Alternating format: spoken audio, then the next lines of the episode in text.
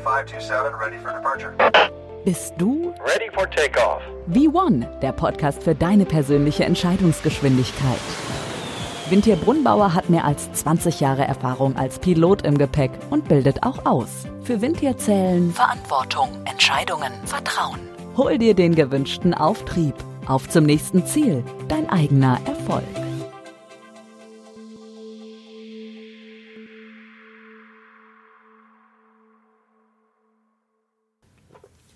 Herzlich willkommen zu meinem Podcast V1, der Podcast für deine persönliche Entscheidungsgeschwindigkeit. Mein Name ist Dr. Wintier Brunnbauer, aber ihr könnt gerne auch einfach Wintier zu mir sagen. Und ich freue mich, heute euch wieder zu meinem Podcast begrüßen zu dürfen. Worum geht es in meiner Episode heute? Ich werde von Automatisierung und Jobeinsparung in der Luftfahrt sprechen. Einige Vertreter der Branche sprechen schon von einem Pilotless Cockpit, also ein Flugzeug ohne Flugbesatzung. Ich bezweifle, dass sich dies so ohne weiteres bald umsetzen lässt.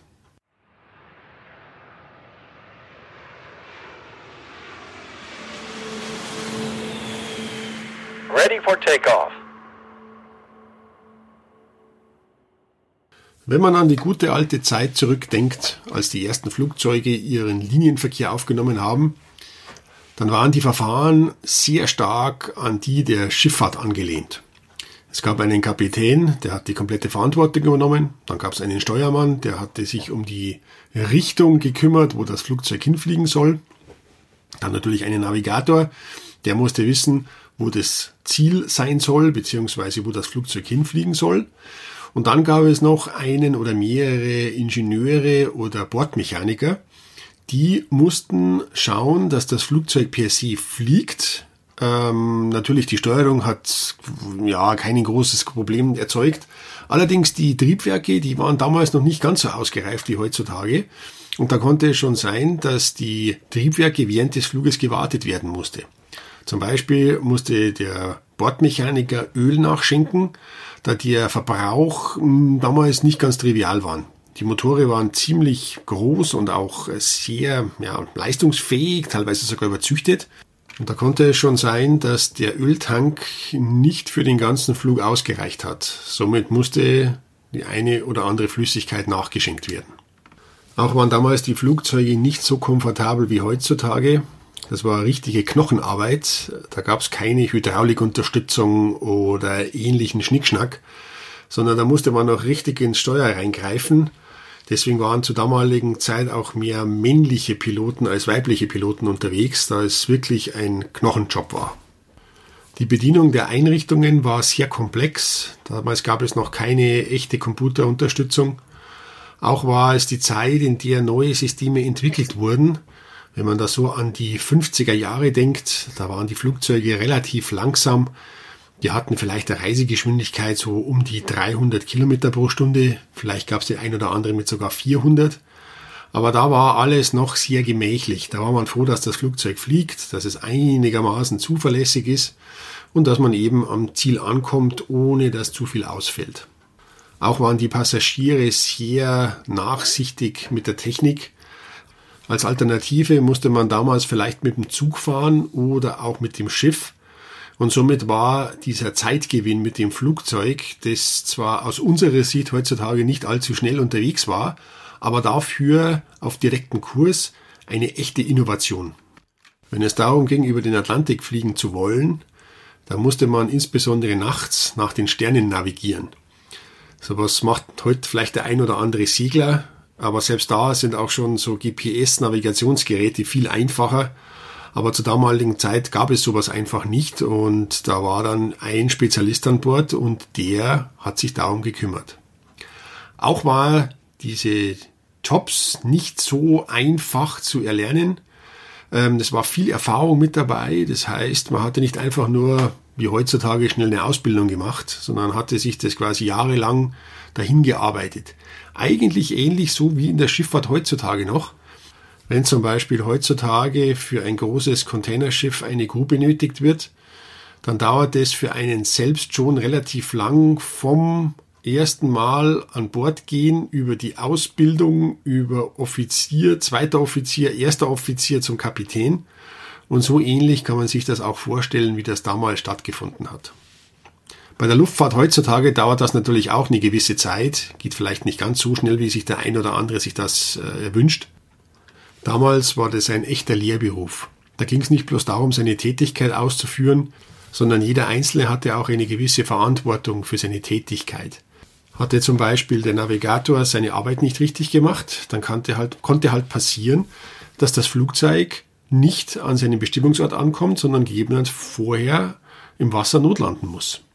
Der erste Offizier musste die ganze Zeit das Flugzeug steuern. Zu dem damaligen Zeit gab es noch kaum Autopiloten.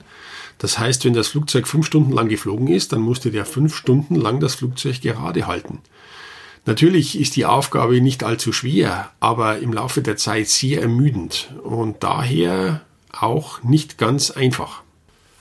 In den 1960er Jahren sind dann immer bessere Navigationsgeräte und Rechner auf den Markt gekommen. Es wurden erste Geräte entwickelt, die das Prinzip der Trägheit ausnutzen. Wenn zum Beispiel ein Flugzeug beschleunigt wird, sei schneller oder langsamer oder auch im Kurvenflug, dann treten natürlich Kräfte auf die Massen ein. Und diese Navigationsgeräte messen diese Kräfte und summieren die auf. Und durch raffinierte Rechenoperationen kann dann die Position genau bestimmt werden. Auf einem Flug zum Beispiel von Frankfurt nach New York wird einfach die Initialposition in dem Rechner gespeichert und anschließend, wenn immer sich das Flugzeug bewegt, beschleunigt und verlangsamt wird, dann werden diese Bewegungen registriert und aufaddiert. Das heißt, die Bewegungen werden wie ein langer Sehnenzug auf der internen, auf der virtuellen Karte verzeichnet und somit weiß man ungefähr, wo man sich befindet. Je näher die Position an der Startposition war, beziehungsweise der vergangenen Zeit, umso genauer ist die Position. Wenn aber der Flug bereits schon ein paar Stunden gedauert hat, dann waren diese Geräte natürlich nicht so super genau und dann konnte schon passieren, dass man auf so einer Distanz von Frankfurt nach New York schon um ein paar zig Kilometer am Ziel vorbei hätte schießen können. Aber hier war ja die große Herausforderung, über diese lange Distanz von Wasser vernünftig an der Küste anzukommen. Und dafür war das vollkommen ausreichend. Wie man dann an der Destination bzw. am Zielflughafen angekommen ist, hat man wieder auf konventionelle Navigation umgeschaltet. Das heißt, man hatte dann dort so Radiostationen, die hatte man angepeilt und dann einfach die letzten paar Meter äh, konventionell zurückgelegt. Vorteil war bei diesen Geräten, dass die Funktion des Navigators nicht mehr essentiell notwendig waren, da ja diese Geräte jetzt zumindest einmal eine aktuelle Position angeboten hatten. Diese Daten waren aber nur zur Information. Da ging es nicht darum, dass die bereits schon in irgendwelchen Computern eingespeist wurden, sondern die waren einfach wie ein Anzeigegerät, wie eine Uhr. Da konnte man ablesen, wo man ist und konnte man dementsprechend seine Navigation ausrichten. In den 70er und 80er Jahren wurde dann die Technik noch ausgefeilter, insbesondere Triebwerke und Systeme. Die Triebwerke wurden teilweise elektronisch geregelt. Heutzutage ist das eine Selbstverständlichkeit. Damals war das alles andere als selbstverständlich. Die Systeme wurden nicht mehr manuell geregelt. Druckkabinen zum Beispiel die sind heutzutage vollautomatisch. Da geht es nur noch darum, dass ein gewisses Profil abgefahren wird, wie der Differenzdruck zwischen außerhalb der Kabine und innerhalb der Kabine sein soll. Die Klimatisierung, wenn es zu kalt wird, dann regelt automatisch das System nach, dass es nachheizt und umgekehrt. Die Elektrik, falls irgendwo ein Generator ausfällt, dann wird einfach automatisch auf einen anderen umgeschalten. Das war davor ein Riesenaufwand für den Ingenieur, dass alle Systeme gleichzeitig funktionieren. Wenn man mal eine Gelegenheit hat und schaut sich von einer Concorde, diesem Überschallflieger, das Cockpit an, dann sieht man meistens auf der rechten Seite, wenn man in Fahrtrichtung reinschaut, unzählige Uhren und unzählige Schalter. Und das war der Arbeitsplatz vom Flugingenieur.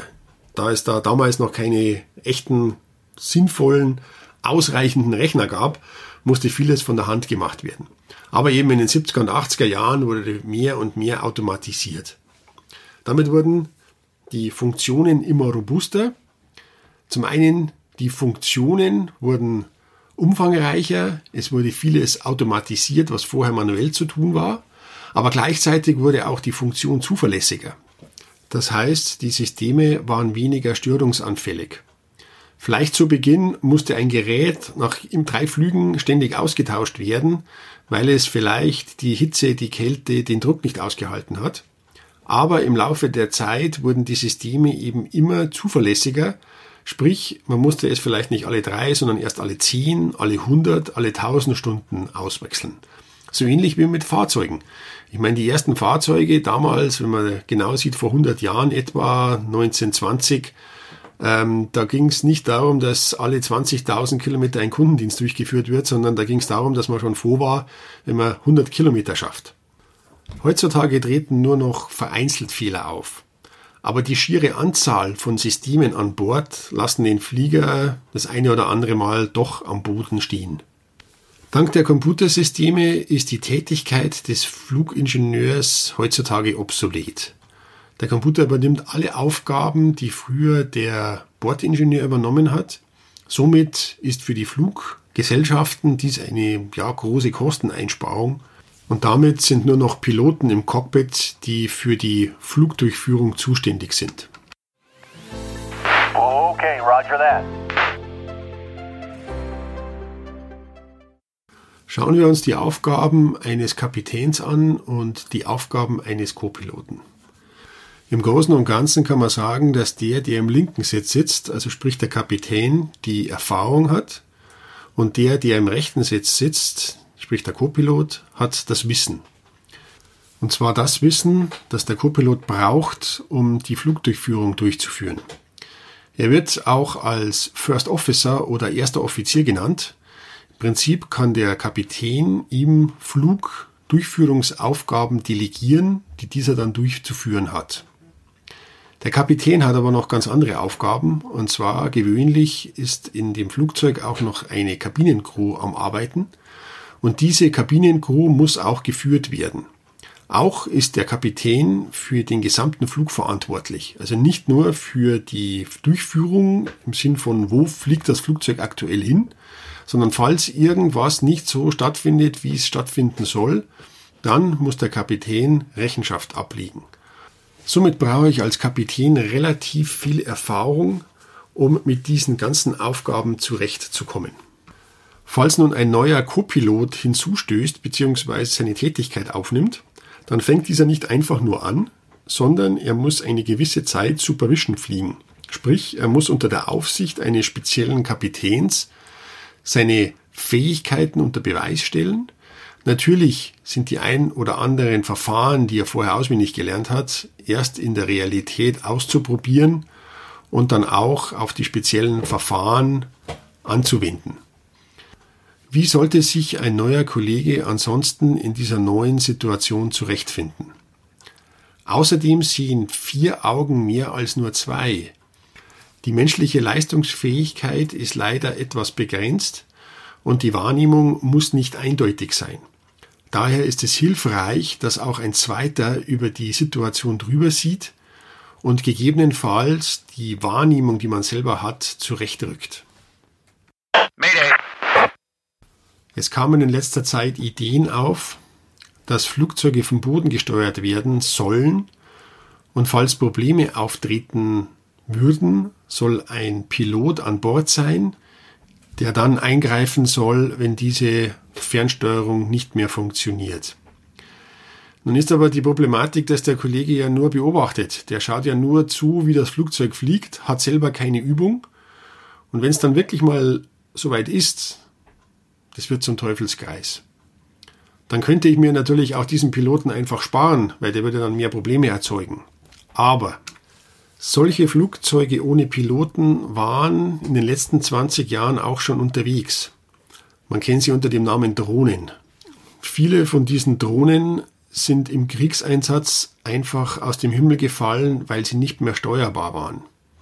Gut, in der Situation war die Kommunikation auch nicht optimal. Aber möchte ich als Passagier in diesem Gerät sitzen, wenn die Funkverbindung abreißt? Man darf auch nicht unterschätzen, welchen Einfluss die Sensoren an Bord haben. Das Computersystem ist nur so gut, wie die Programmierer es geschaffen haben. Wenn nun dieser Programmierer davon ausgeht, dass keine Sensoren ausfallen oder Mist anzeigen, dann kann die Reaktion des Systems spannend werden.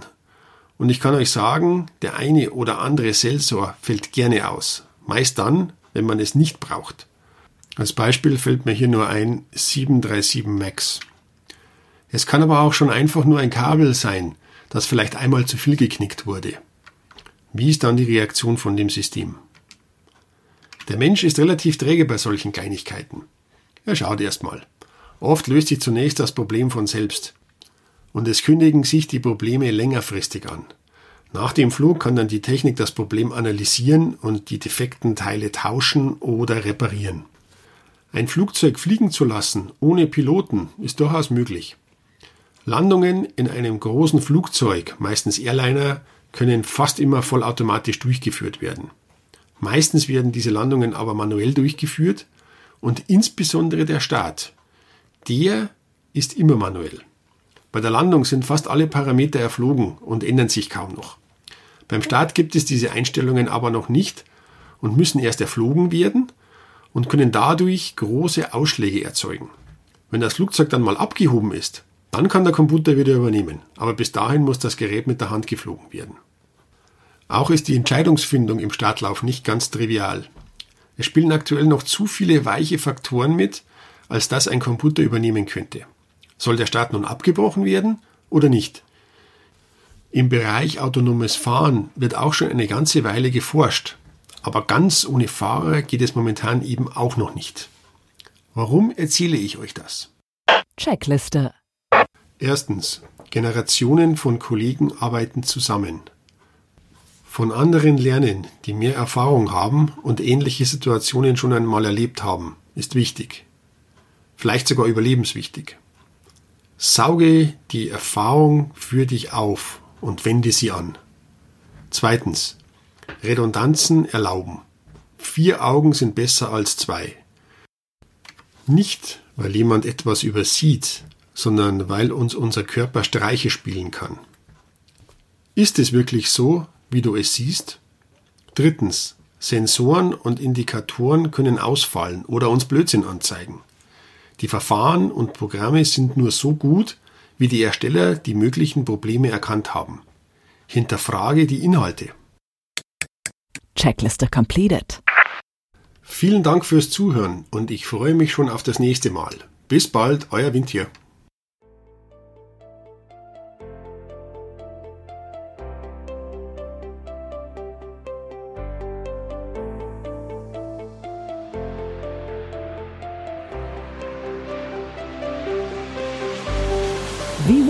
Podcast für deine persönliche Entscheidungsgeschwindigkeit. Reserviere dir jetzt schon dein Ticket für die nächste Folge. Mit einem Klick diesen Podcast abonnieren und du landest garantiert in der Fastlane.